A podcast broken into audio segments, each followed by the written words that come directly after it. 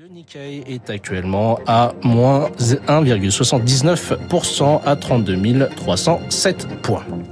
Radio Classique, l'édito économique avec les échos.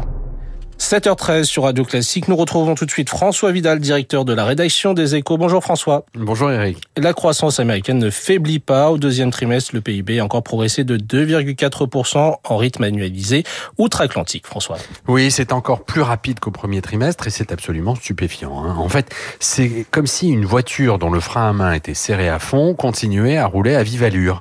La voiture, c'est évidemment l'économie américaine et le frein à main, les taux d'intérêt que la Réserve fédérale vient de porter à 5 5,5%, leur plus haut niveau depuis 22 ans, afin de tendre le coup à l'inflation. Dans un tel contexte, l'activité devrait piquer du nez et la récession se profiler. C'est le contraire qui se produit. Alors, Comment expliquer ce, paradoxe? Euh, Comme souvent aux États-Unis, la consommation des ménages tire l'activité, hein, mais à plus 1,6% au deuxième trimestre, elle montre des signes de ralentissement liés justement à deux années de hausse des prix soutenus. En fait, le principal moteur de la croissance désormais, c'est l'investissement des entreprises actuellement en plein boom.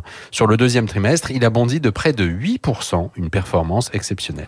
Qu'est-ce qui justifie cette course à l'investissement, François? Ben, C'est la traduction dans l'économie réelle des mesures prises par l'administration Biden depuis son arrivée à la Maison, à la Maison Blanche. Les fameux Bidenomics, hein, qui ont créé un cadre très favorable aux investissements dans les infrastructures et dans l'industrie.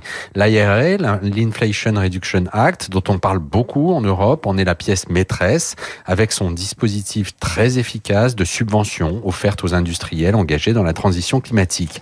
En clair, Eric, l'économie américaine a de beaux jours devant elle, à condition évidemment que l'éclatement des bulles formées ces dernières années ne fasse pas trop de dégâts. Les deux premières sorties de route, celles de la tech et des banques régionales, ont eu un impact limité, mais une autre bien plus grosse menace d'éclater, celle de l'immobilier commercial, fragilisé par l'essor de l'e-commerce et de la hausse des taux d'intérêt.